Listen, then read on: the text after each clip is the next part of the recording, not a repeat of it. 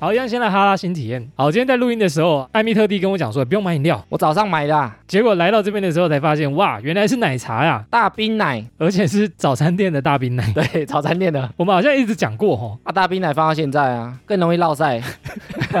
在整我们等一下我们两个都肚子痛，这集要录多久，轮流上厕所。好，所以我们新体验要讲大冰奶，这有什么好讲的吗？ 网络都称它是最强的通肠剂。一喝完你就通体舒畅。对你有想过为什么吗？为什么手摇店的奶茶都没有这么强的效果？你说为什么要早餐店的才特别的顺畅是吗？ 对啊，为什么？可能有加那个顺畅配方，那我们今天就来用科学的角度来找看看有没有原因啊。科普一下为什么大冰奶让你如此顺畅。哎，那为什么只有早餐店的大冰奶让我们特别容易拉肚子？第一个啊，嗯，你会喝大冰奶，通常是夏天嘛，你会加冰没，有冬天照喝 冬天可能喝温的，啊，比较热的时候比较容易长细菌滋。生细菌在卫福部有去调查过，去抽验很多早餐店，通常都是不及格的。 对，很多是不及格。果然最容易长细菌的呢是冰块，冰盖哦，哦，对所以细菌可能是冰块来的。可能是冰块。诶，冰块呢，如果制作的时候，比如说它水没有用的很干净，不是什么 RO 逆渗透的纯水啊，这对啊、样或者是退冰之后，它很容易长大肠杆菌，加进去奶茶以后啊，嗯喝一喝就容易拉肚子啊，其实是冰块里面的细菌，然后溶在奶茶里面。比较容易是冰块、啊。嗯哼哼哼，所以只有冰块是主因，不加冰块喝温的哎呦，也不行，就不会拉，也不行也不行，啊。我没有加冰块呢，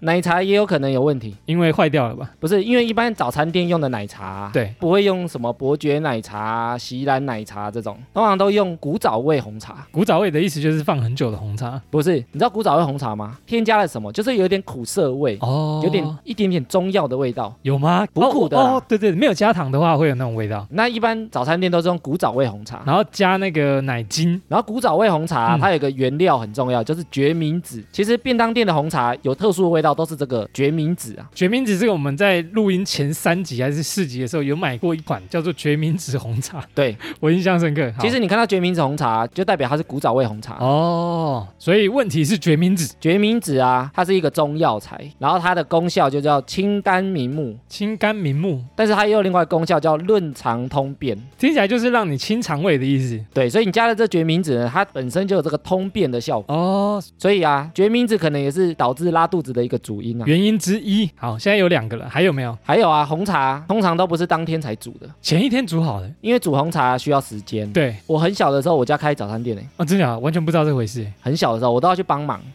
嗯嗯，那你每天晚上的时候啊，对我爸妈就会去煮红茶，先煮好，然后放凉在那边。对，放凉之后再拿进去冰箱，是前一天晚上煮好嘛？对，那你放凉的过程，对其实就很容易长细菌，因为嗯很多细菌看到这边有水，我要进去水里面这样。对，或者是你放太久才放进去冰箱，对，那它就很容易长细菌，哦所以有可能红茶本身它因为它前一天煮啊，它不可能当天才煮啊，来不及，哦，你说在呃外面放太久，因为它等它常温，我们之前有讲说冰箱你不能热热的东西直接拿去哦对冰啊，对对对对，我以前在火锅店打工，他们也是前一天一定会煮好一大桶哦，所以因为红茶都不是现做的，大部分是前一天做好，所以细菌会比较多。有可能哦。手嘎然后再来是它加的东西啊，加什么我们大冰奶是会加奶精，奶精啊，白白一罐那个，然后他们就挤挤挤，然后就变色了。然后奶精呢、主要就是棕榈油跟椰子油，油脂含量很高啊，棕榈是哪个棕榈啊？棕榈素啊，哦，所以油脂成分很高呢。如果你肠胃不好，对，会这样，或者是你的胆功能不好，肚子就会觉得很油腻，然后它就很容易拉肚子，太油了，然后它会怎样？不好消化啊。我不能让我肚子这么油。哎，如果不喝奶精，喝鲜奶茶就好。不过鲜奶茶啊、我们之前有讲说，台湾人大部分都有乳糖不耐症，有啊你，我有喝了会胀气，对，大概百分之八十都有乳糖不耐症，那为什么会有乳糖不耐症？因为正常我们喝牛奶下来之后啊，对在我们的小肠就会有一个叫做乳糖酶。乳糖酶它是什么呀？化学物质哦、它是一个酵素啊，肠道里啊，如果没有这个乳糖酶或者含量很少，它就没办法把乳糖分解掉。啊，不分解掉会怎样？不分解掉呢，它跑到大肠就会被肠道菌分解，变大肠包小肠， 不是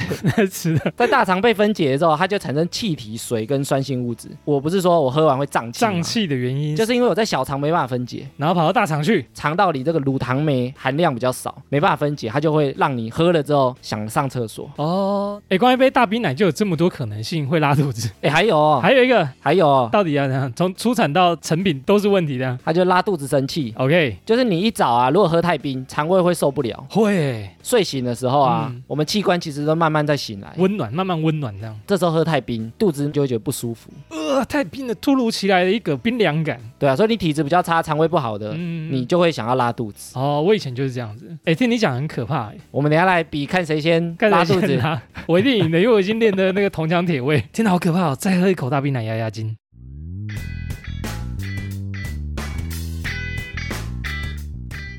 好，闲闲没事，耳朵痒，别忘每周充能量。欢迎收听哈拉充能量，我是瑞克拉。我是艾米，冬奥刚结束，台湾获得还不错的成绩，两面金牌，然后什么四面银牌、六面铜牌， 四二六，你一定要捡四二六。 四二六，笑我死四二六，我还没想说。 然后那天我看到一个文章啊，他就在讲这个奥运啊，怎么样？诶，奥运这个啊，可能前阵子大家都听腻了，听听啊，因为因为大家都在讲电视、IG 什么，大家都在破奥运东西跟。相风，对不对？对，我要喝金牌。我们都不跟风的啊，嗯，跟不上。 我们每次都落拍。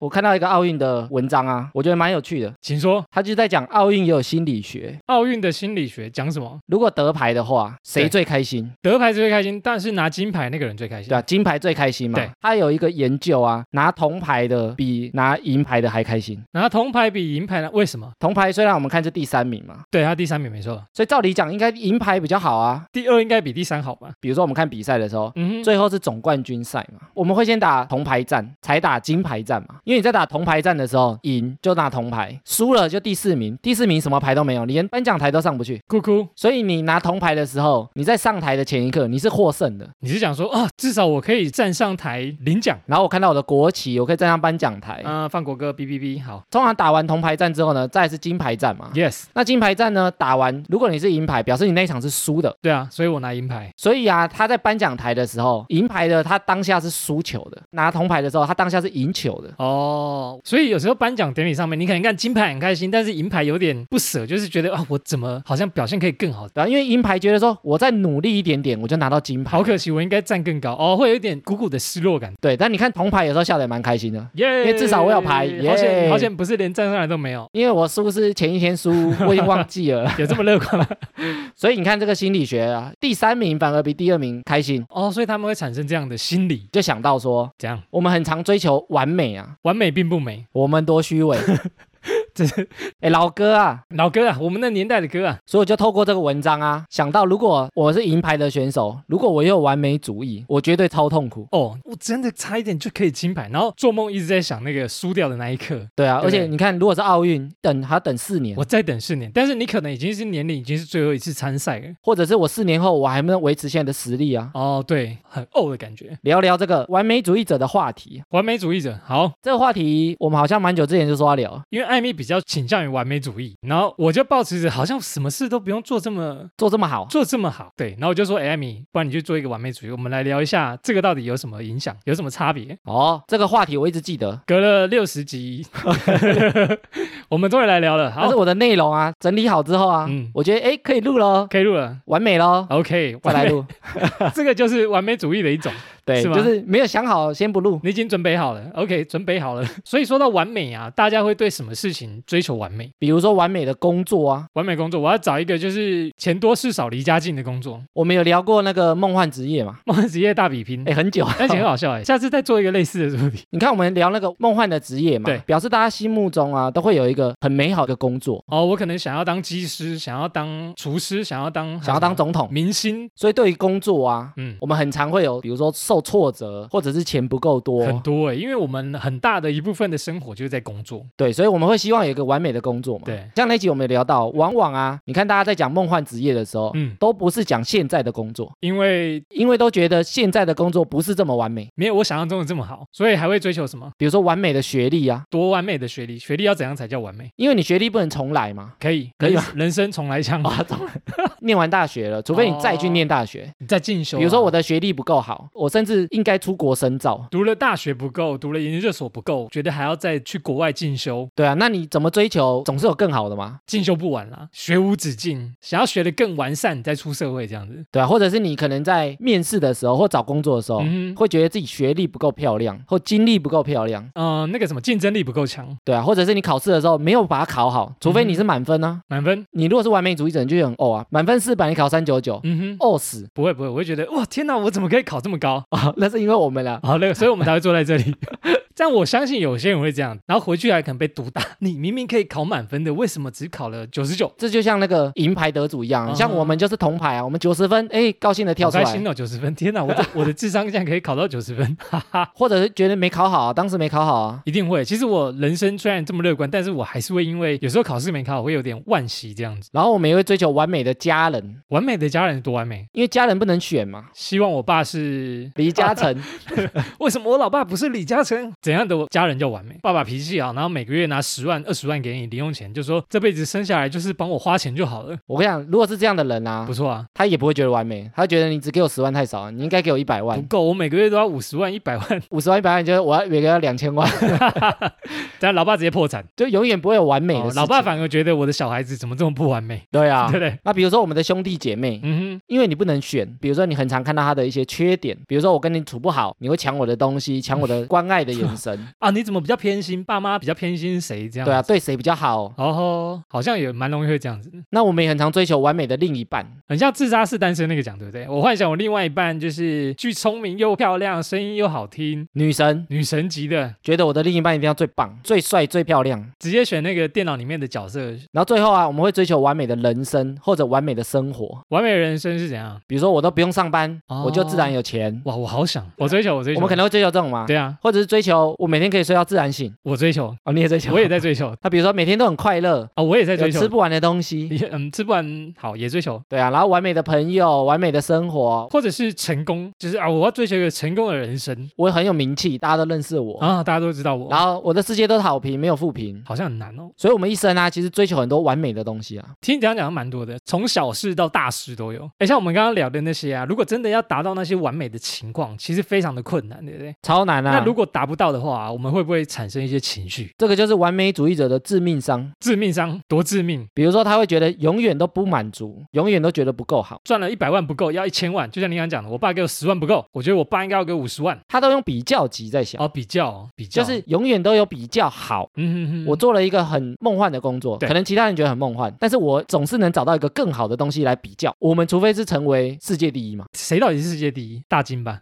大你用一级 棒。但是如果你真的成为世界第一的时候，嗯嗯你可能会有别的东西比较，不是世界第一就没问题好哦。像真的哦，比什么谁世界第一比较久，哎呦，都世界第一了还能比，还能比，真是比不完啊，真的是比不完。而且你总是能找到比你好的啊、我也相信，人外有人，天外有天。所以完美主义者啊，他就会把这些看成是失败，所以他就会得不到自己的认同，哦他就会觉得自己好像没这么好，没这么棒，哦，永远都有缺陷的感觉啊。对即使你很棒了，还是有缺陷。好棒哦。之外呢，还有什么？然后完美主义者啊，如果达不到完美，他很容易陷入一种叫自我责怪的情绪里面，怎样自我责怪？我怎么这么废？我应该可以做得更好。他有各种理由来责备自己。自我怀疑哦，比如说我拿了第二名，是不是我练习不够？哦，是不是我不？够认真？难道是我训练不够？回去加强训练，然后对把啊自己超爆、超爆可能下一届就没办法参加了过嘛，负荷这样子，哦、可能你就受伤了。嗯哼哼哦，或者是觉得说我是不是天生就比别人逊一点，难道我真的没有这个天分？ 尽力了，我还是输，我就是比人家烂，啊我没救了，赢 不了。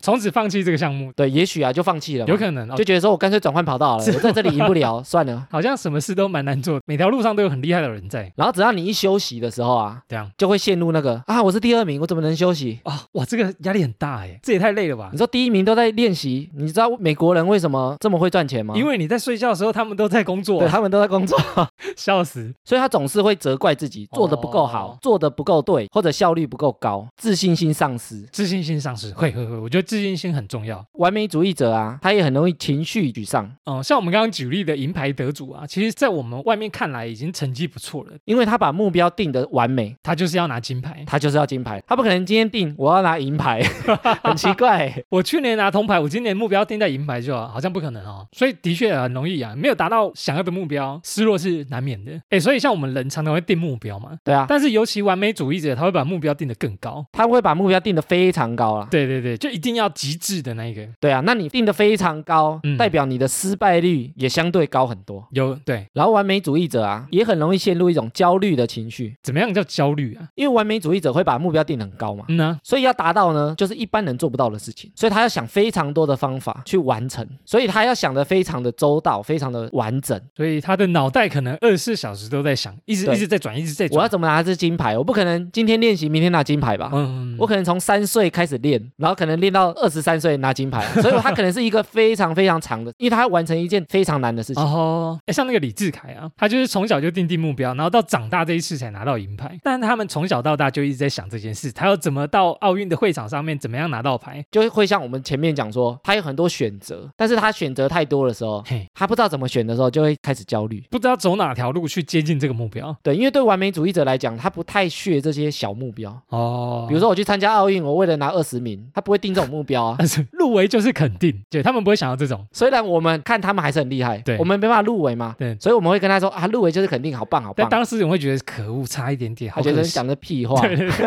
安慰人的诗不句。要跟我讲这 个。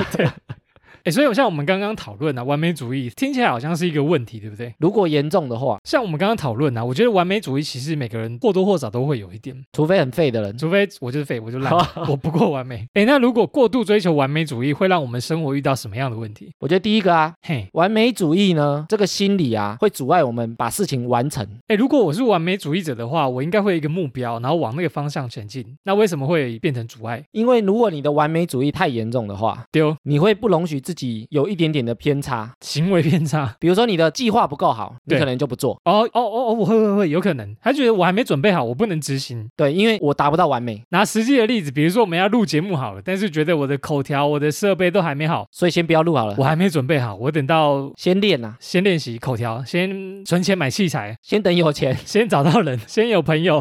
觉得说我的口条不是很好，哦，那我等口条好一点再来录。他反而不是觉得，哎，我们边录边磨练，增加经验值。对他不行这样做啊，因为他哦觉得这样不够完美啊，他觉得说我前几集上了一定很烂啊。我要呈现我最好的一面给大家看。你如果追求太完美，没有想到怎么达到之前，嗯哼你就不会踏出去做。还有说那个所谓的我就是要达到出道即巅峰的感觉，这比较困扰一点啊，可能准备到几十岁都不知道能不能准备好。而且你太追求完美啊，嗯，有时候很容易放弃，因为你没办法接受一点点瑕疵，有一个小地方不如我意，我就觉得这件事不行，全盘打掉。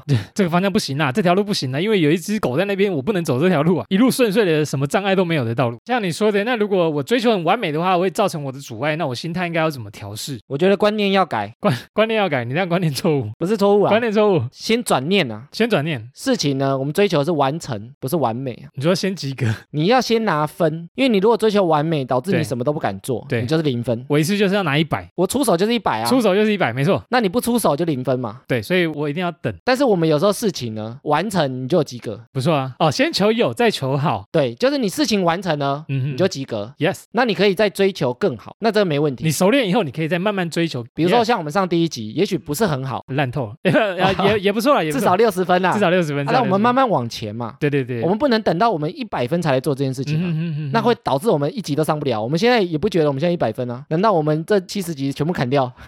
不要这样，也是一个心血啊。我们不是录了七十集，觉得哎好像可以上线了，哎 呦，不错，我口条不错哦，再来然后上有线有人要听了哦，这样子然后哦。上线被人家一个负评，直接 GG。啊，有错了，不录了。 追求有成品的东西，再来追求把这成品雕塑的更好。对，所以完成优先于完美啊！ Soga，你先完成才有可能完美。完美，好，踏出那一步。完美主义有时候有一个迷失，啥迷失？请说、就是他要把目标定得很高，他才觉得有意义。哦为什么会这样？你目标定高一点才值得一试啊！比如说运动的人，对我就是要参加奥运啊，我不会说我要参加个什么路边的运动会啊。李明大会冠军不行吗？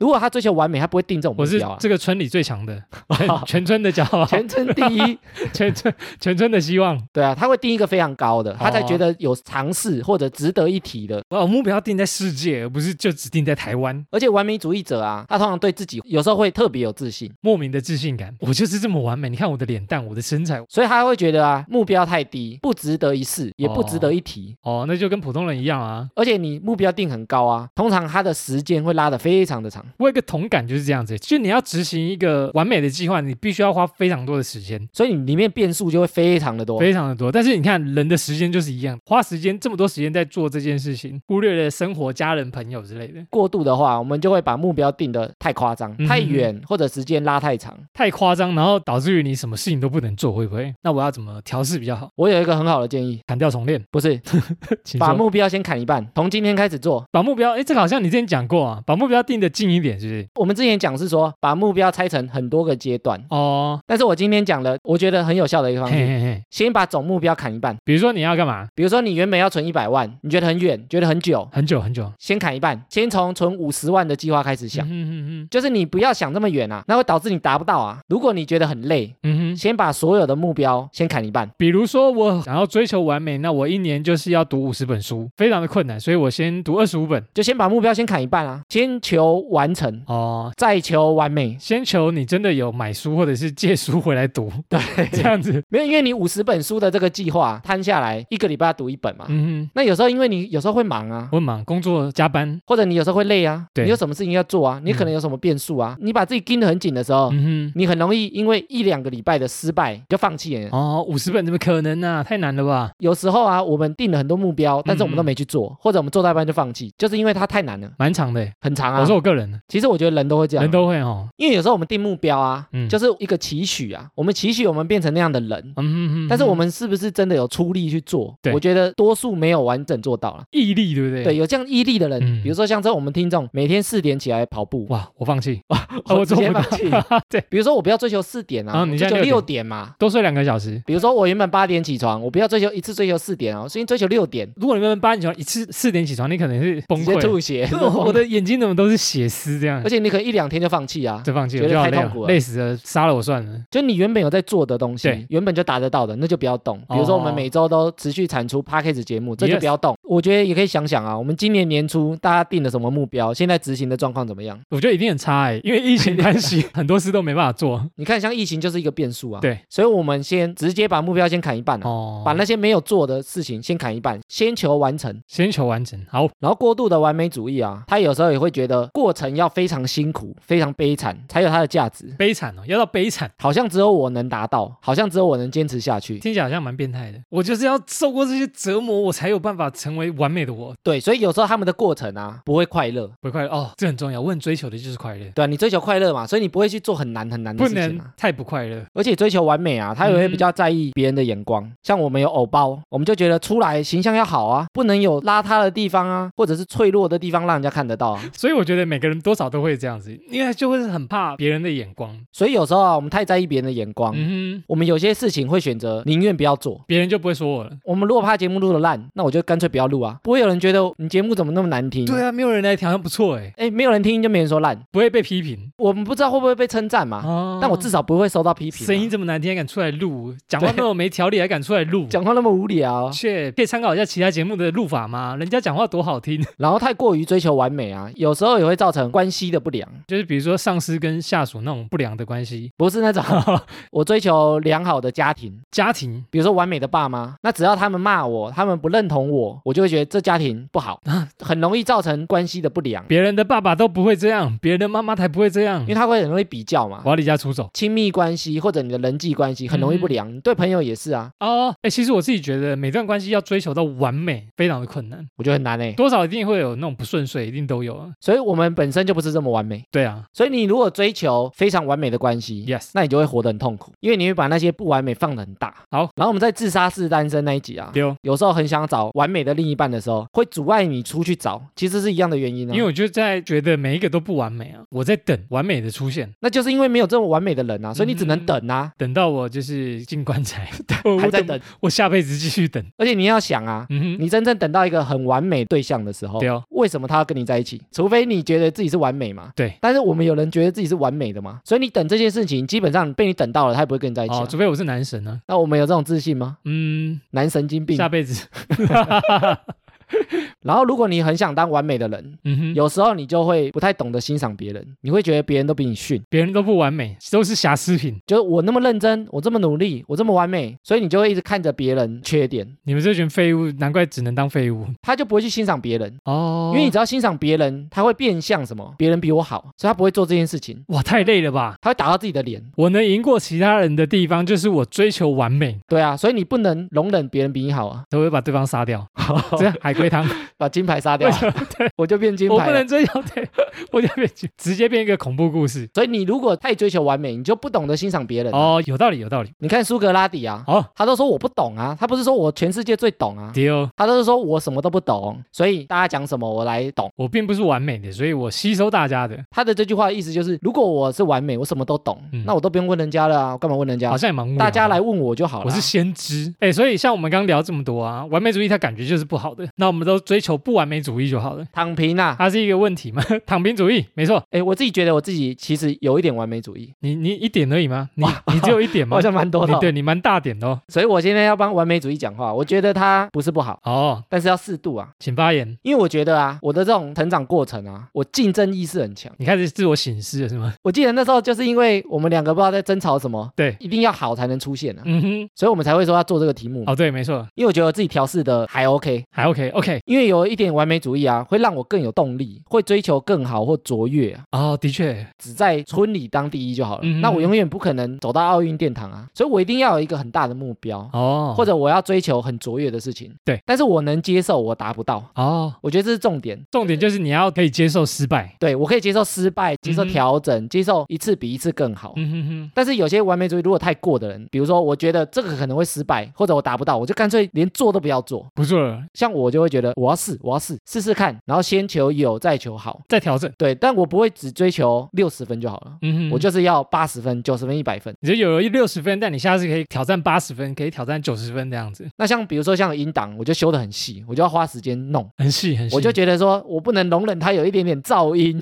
噪音、爆音、杂音，干扰的，我全部都要把它弄掉。对，不然就整段砍掉。你有时候也会跟我讲，比如说时间性的问题或者更新时间的问题，嗯哼，我就会慢慢被拉回来。像我们刚刚讲的，完成比较重要，是所以我不能因为追求一百分而什么事情都嗯不完成。所以我现在心态啊，就有点觉得说，先求完成，再求完美。但是我不会放弃追求完美啊，但是我又可以接受没有达到完美。哦，你把那个完美当做成砥砺自己的一个动力。对，所以我觉得啊，有适度的完美主义其实是好的，对啊它让你有动力去成长啊。嗯，不是追求一般人的生活啊是，我也不是追求及格六十分就好。其实我相信呢，每个人或多或少都会有一点完美主义。艾米讲，这是一个我们持续前进的一个动力。用得好的话，它其实是一个助力啊。艾米，你在追求完美主义过程中啊，有没有发生就让你觉得啊，我好像不用这么完美也可以？诶我之前做节目的时候啊，对，因为我不是都要把整个架构写得很好嘛，对啊，所以我在想题目的时候，抓的非常的准确所以我觉得我没有想好的时候，我很容易没动作，哦，就连做都不做啊，因为我觉得我没想到。但是现在我已经换了一个做法，放弃了是吗？不是 放弃，我现在的做法就是我先把大项目先列好，对，大象的话在动物园，我再把小项目，小象的话是大象生出来的，不是那叫个。小象。先把大标题列好之后，嗯再把小的东西补补补补上去，哦把它补完整。好，艾米，我问你哦，像你之前这么完美主义啊，你有什么观念觉得好啦，人生不需要这么追求完美也没关系？有一个大家都应该知道，叫二十八十法则，二十八十是什么？加起来一百，加加一百哦，一百分。好想知道你的一百分会给怎样的人？常常念歌词。好，二十八十法则怎呢，样就是百分之八十的效果，其实都来自百分之二十的付出啊。哎，很哲学，这个很哲学，就是其实你把最重点的百分之二十做好，你就已经先拿到八十分了。拉法则对不对？之前有听过，你只要把最重要的百分之二十做好，嗯哼，其实你就达到八十分了。嗯，嗯嗯嗯，你剩下做的事情其实就是只能增加二十分而已啊。比如说我剪辑音档，嗯，我可能要花十个小时，我可能只要花两个小时，我就可以剪出八十分的 音档。哎，不错啊，那你就两个小时就好。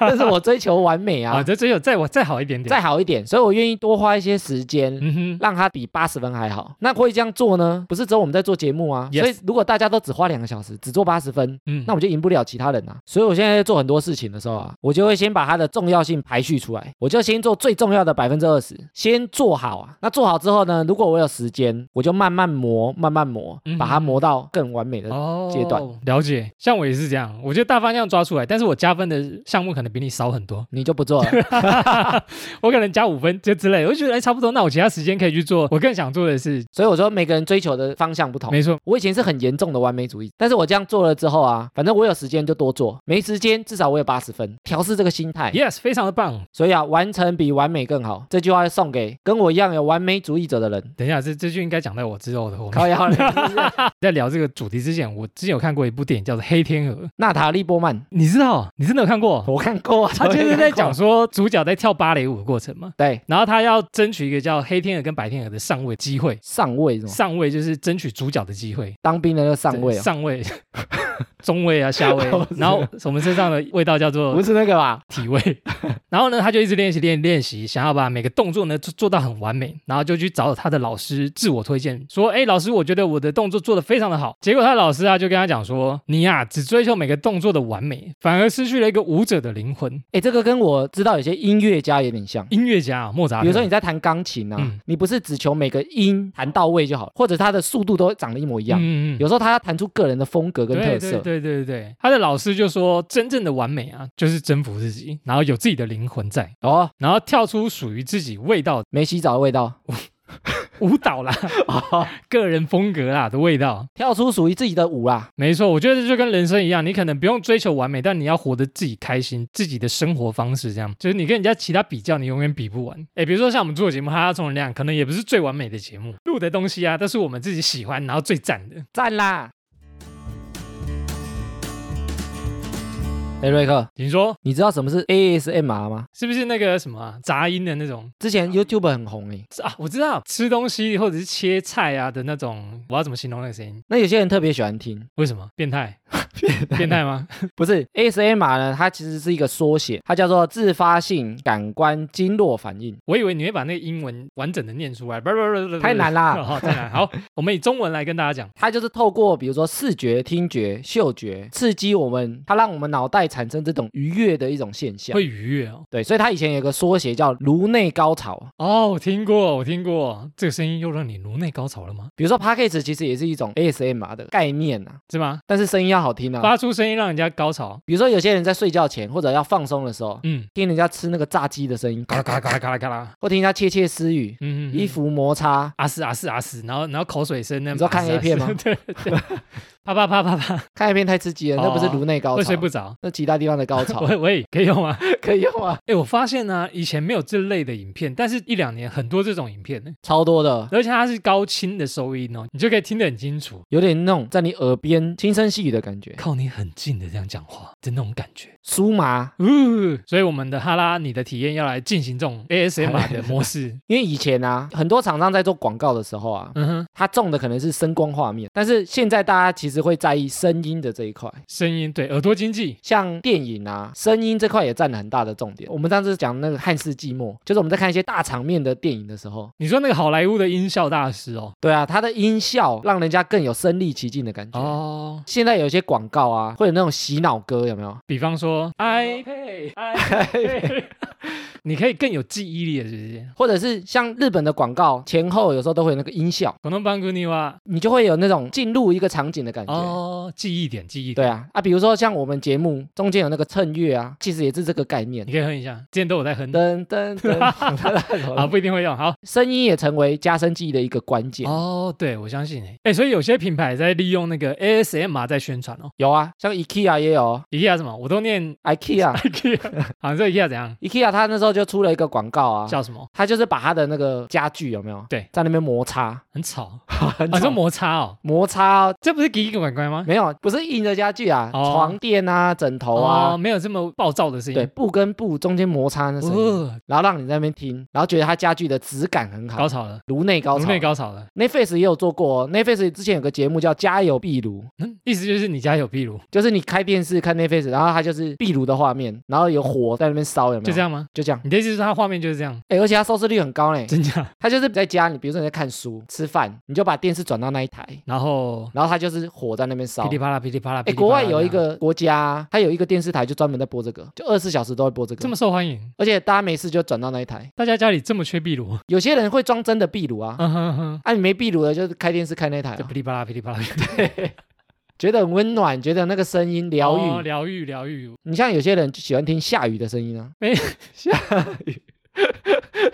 每当我听见下雨的声音，哎，有些人听的心情会很好，哎，因为他们觉得下雨就是噼里啪啦，噼里啪啦，觉得好像宣泄了一样。比如说我们喜欢听猫咪那个咕噜咕噜的声音啊，嗯，疗你愈跟。他玩，他就哦，好可爱。但是我觉得也比较奇怪是，我们大家都讨厌人家吃饭很大声，又很多人喜欢看人家吃东西的影片，为什么？不知道，好变态，大家是不是怪怪的？我自己是没那么喜欢 啦、我自己是不会啦，就是看人家吃东西很大声，嗯就觉得有点躁郁。我有洗水果啊、菠菜啊那种清脆的声音哎、，但是切东西我喜欢，比如说他在切菜，他咔咔咔咔，对对对咔咔这样。那个我觉得不错。诶、你蛮变态的，我我这样不会被一颗星，说听着都变态那样，一颗星就留言说你才变态，这个也有人在做研究哦。研究什么？如果有睡眠问题的人啊，对，有八成有些 ASM 啊可以改善这个睡眠的问题。可以改善比如说有人睡不着会开白噪音，就是这个问题。哦哦，白噪音哦，白噪音就是我以前有尝试过，我有尝试过，但是对不能开太大声，听得到声音，但是又不知道他在干嘛它。又不能吵到你真的要睡眠的那个感觉，那像我就很习惯睡觉的时候不能完全无声，比如说我要有听到冷气的声你音，不行哦，我要完全无声啊。不过白噪音那种我可以，对，就冷气的声音，或者是电风扇的声对，音要，不吵的那种或者是电视，然后转有一点小声，听得到，但是又不知道他在念什么。哦，那这个研究每个人喜欢的不嗯同，但是它对于改善睡眠有帮助。是有帮助的。而且有另外一个研究啊，讲说这 ASM 啊，我们之前不是说阿兹海默症吗？大脑会一直萎缩嘛。没错没错，他研究指出啊，记忆 ASM 啊声音这一块啊，萎缩的时候不会影响到它，它不会萎缩。这么厉害，储存音乐的这个哦就是对你对声音的辨认不会消失，是这个意思吗？音乐的记忆消失的影响程度很小。哦，就是他可能还会说哦，我听过这段音乐，你看那个可可夜总会，Remember Me，对不对？哇，你这集很活泼欸耶，可可夜总会那个老太太不是在那边什么都不记得， 嗯哼哼。她阿嬷啦，但是他一听到那个旋律，对她听到她老公那时候的那个歌，哦她就想起来跟着唱，原来如此哦，就是这个意思大。家大爆泪，嗯、对对，那部好看，推她就演出来给你看了。就是嗯嗯嗯音乐这个东西，有时候你人老很多东西会忘记，但音乐这东西可能不会忘哦。这首就是你爷爷当初唱给我的告白歌曲，我告拍天啊，还记 得我我怎么当初怎么会嫁给他？ 之前我们讲说阿兹海默症啊，对，没有治疗的方法，也许音乐是一个治疗的可能性哦，音乐可以改变世界，不晓得， 但是可以疗愈人心。也许是一个出路啦。哦，哎，我小时候就是很喜欢声音这种东西，不管是声优啊，声优那个人吗？不是男优女优， 所以我才来录这个 podcast。哎，不是我以前就想要做的声音这一块，哎呦，成 真喽！真的哎，所以啊，有些人不是说睡前会听我们节目吗？哦，没错，所以我们节目啊，对有些人来讲，嗯，也许有这种 ASMR 的效果。会有吗？陪伴你的好声音，哈拉充能量。好，接下来听众回复留言。首先呢，我们有三笔新的赞助。好，第一位呢是 Kelly，Kelly 就是之前我们在节目中有提到凌晨四点起床运动跑步的那一位，强者啊，非常厉害，我无法做到。好，感谢 Kelly 的支持。谢谢，好，下一位呢是 Miss Den，他成为哈拉实习生，但是他没有留言给我们，赶快来认领哦。 Yes，等你哦。在下面一位呢是 Miss 蔡，Miss 蔡呢，她也成为我们节目的哈拉经理，诶，最近蛮多人加入我们这个节目制作的成员啊。落泪感动。诶，目前的赞助方案啊，都还可以加入我们的哈拉智囊团。我、哦、说群组里面，对对对，所以啊，没有留言的进来之后，赶快跟我们打声招呼啊，说这都是话啦，没错没错，期待你们的加入。再来跟我们聊天哦。 Yes，好，接下来是 Apple Podcast 的五星留言。首先呢是每天都想充能量，他说耳朵不痒时也记得来充能量，用轻松闲聊的方式讨论带有知识性的主题，觉得很喜欢，主题也很生活化，很像又回到大学时期呢与朋友拉塞的时光。再一次找 Podcast 节目时候，发现你们一听便爱上。目前除了听新的集数之外呢，也有从头开始听，觉得两位很棒，学你们说一声赞啦。诶，他的名字改成每天都想充能量，诶，诶，这会不会他第一次留言呢？所以他以后去每个地方旅游啊， 对，就会看到这个，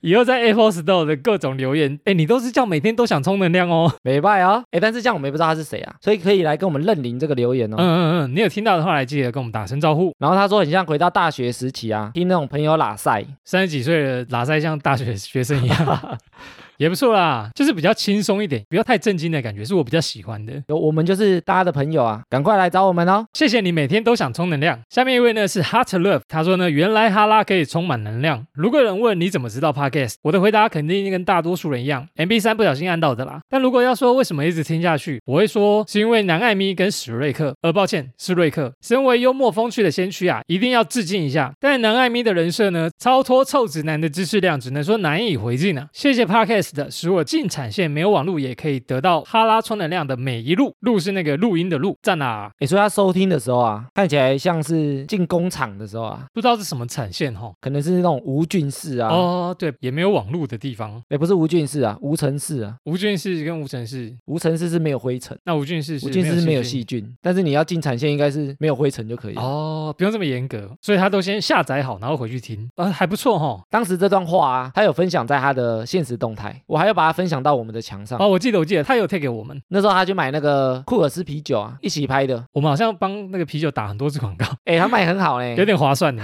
交给我们有点划算。真的。嗯，谢谢 h Love，感谢你。下面一位呢是饮料店的外送小妹，她说好听到哭。本来上下班通勤总是听音乐，但是觉得乏味，想听点人声，结果超级完蛋，听了通勤听，上班外送也要听，回到家做点家事也想听。每次听到不知道的冷知识呢，都会大惊，受益良多。本身也是爱听干话型，哈拉充能量真的是相见恨晚。已经把全部的单集听完了，还是要继续二刷，每个礼拜还是继续期待新集数哦，加油加油！外送小妹，疫情期间应该生意很好，因为大家都点外送，真的欸，所以他就跑来跑去。哦，他准备二刷了啦。下一位呢是蚂蚁，他说给瑞克及南艾米，先说每一集都很不错听。其实瑞克很在意录音是否能分辨出跟南艾米的声音，因为我试过用耳机跟车上听的感觉，其实是可以分辨出来的。另外呢，给你们一个大赞，就是你们录音的过程啊，都需要剪辑及不断的重复听过以后，才给听众听最好的。最重要的是，你们都需要讨论好聊天的话题，还要避免一些延伸出来的话题，都需要花很长的时间。所谓台上十分钟，台下十年功，也辛苦你们了，继续加油！我会在 FB 上继续支持你们的。 FB 我们其实很少 出现。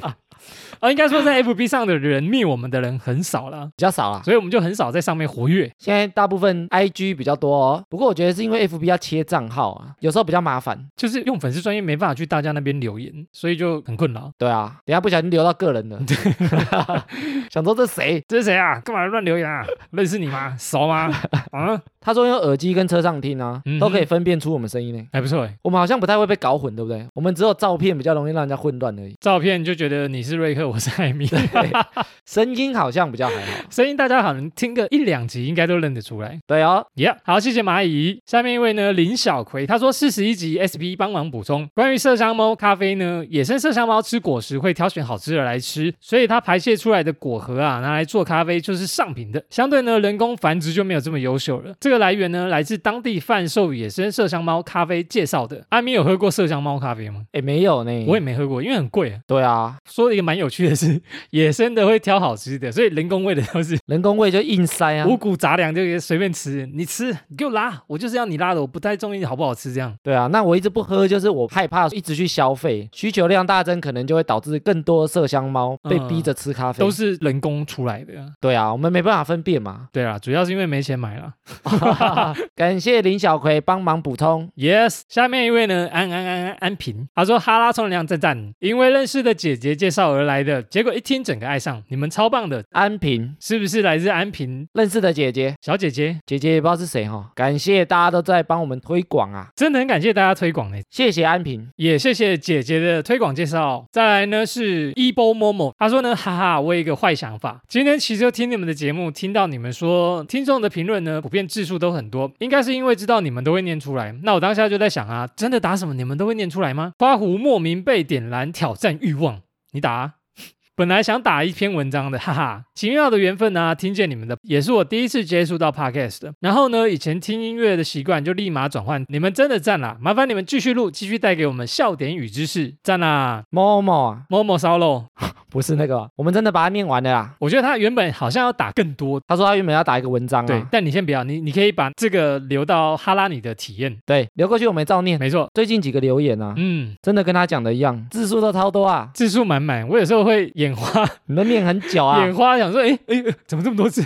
接不上去这样？然后呢，蛮多都好像没跟我们打过招呼的。那如果你有听到你的留言呢，不要客气，不要潜水，来跟我们打个招呼。谢谢。谢谢。好，再来呢是其他地方的留言，我们把它综合起来念。荐。首先呢是 Jason，他说全部集数都快追完啦，觉得艾米照片呢比较像是搞笑的瑞克，感觉瑞克照片呢看起来是震惊的艾米，很爱你们分享一些冷知识，赞哦哦，因为他是 Android 的用户啦，所以不会用 Apple Podcast，那一样想要给我们五颗星就来密我们了，哎，刚刚才讲完，照片搞混呐、照片搞混，我长得比较搞笑吗？嗯，你搞 笑，长得 搞笑，你长得就鲁邦三世， 幽默幽默的这样，我长得搞笑啦。对我长得比较聪明啊啊，，你讲话搞笑我啦。本人也是，哎、我本人其实也是一个聪明正经的人呢。接 话，不要安静。其实很多人都说我的脸跟声音呢、很不适合讲干话，因为觉得很不搭。真的吗看？到本人的话了，下次有机会来看本人哦看。本人讲干话。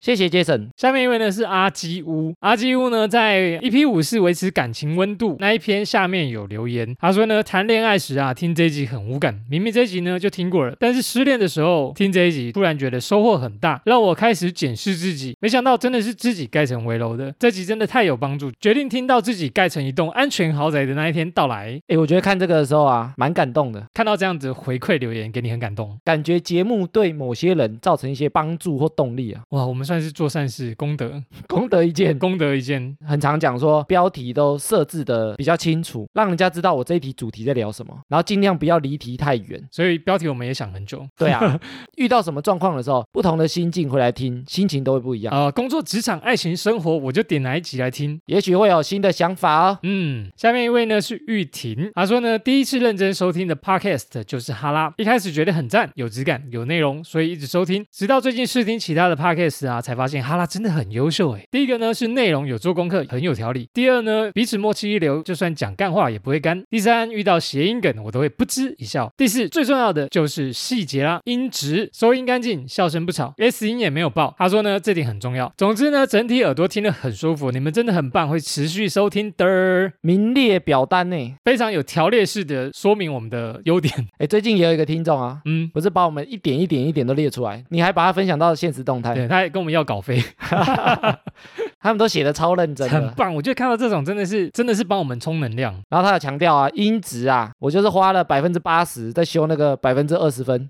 完美主义就是放在这个时候， 对，对不对？感谢他有听出来啊啦，感谢你有听出来，而且有把重点讲出来，让艾米很开心，至少让我觉得花那个百分之八十值得了。值得了啦。 默默的落着泪在看你这一篇讯 息。谢谢玉婷。好，哎，最近有个日剧啊，它是以 podcast 当主题呢， 你说那句我有看呢、他说如果你的耳朵没有坏掉的话，不是啊？如果和你耳朵的话，哦诶，哎是对吗啊，对是啊吗，如果你耳朵的话，他就在讲女主角录 podcast 的一个故事起源啊，他这句啊，在我们创作者的社团里面一直被推播，因为大家觉得哦，过程很像，觉得蛮特别的。你看做 podcast 做到有日剧了啊。很感动哎，未来希望台湾可以拍这个 p a c k a g e 的台剧啊，越来越贴近大家生活的一部 分。找我们去客串。客串声音还是人也要 露，还是请他帮我打马赛克啊？我说我露声音就好，节目自录节目可以这样。露那个 logo 啊， logo 阿松能量这一部还在出啦，所以等我们看完的时候再跟大家聊聊。有兴趣的可以去搜寻哦。那么以上就是本集的哈拉充能量啦。原则上周一固定更新，周四惊喜更新。喜欢我们频道的话呢，可以到 Facebook、IG 搜寻节目名称“哈拉充能量”来跟我们留言互动。有 Apple Podcast 的朋友呢，可以给我们五星留言，会像刚刚一样在节目上回复听众朋友。最后呢，不管你用什么平台收听，都别忘了帮我们订阅和推广。以上就这样啦，我是瑞克啦，我是艾米。谢谢大家喽，拜拜拜